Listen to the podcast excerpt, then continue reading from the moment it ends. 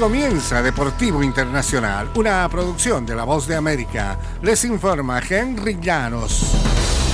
En el baloncesto de la NBA esta temporada ha sido desafiante para los Lakers. Así a nadie le sorprendió cuando Anthony Davis ha cometido una falta que permitió a Mike Conley igualar el marcador cuando restaba una décima de segundo del tiempo regular. En vez de asegurar el pasaje de playoffs, Los Ángeles debió disputar una prórroga pero los Lakers simplemente se sobrepusieron a ese nuevo golpe y siguieron jugando. Cuatro minutos después tenían el puesto en postemporada que parecía un sueño hace apenas un par de meses. LeBron James sumó 30 puntos y 10 rebotes por los Lakers, quienes se apoderaron del séptimo sitio de la conferencia oeste para los playoffs al imponerse el martes en tiempo extra por 108-102 sobre los diezmados Timberwolves de Minnesota en el mini torneo de repesca de la NBA.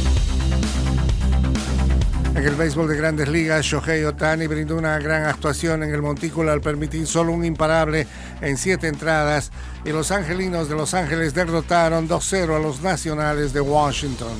El catcher novato Logan O'Hoppe conectó su cuarto home run en la campaña para liderar en ese rubro a los angelinos, quienes dejaron atrás un récord de dos derrotas. Otani impuso un récord de Los Ángeles con su décima apertura consecutiva, permitiendo dos carreras o menos.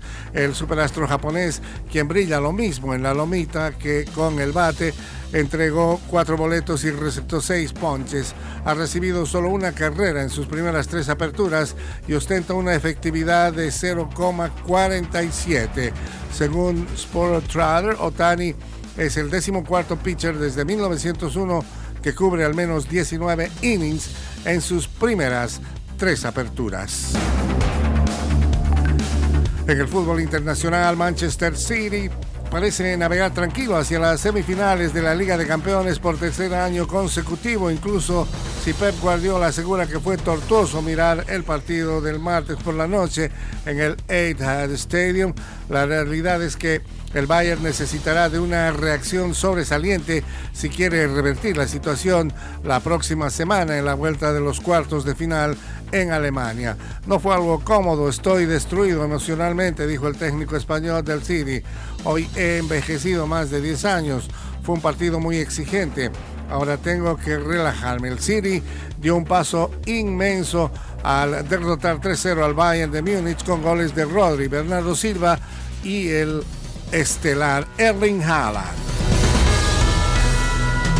Y hasta aquí, Deportivo Internacional, una producción de La Voz de América.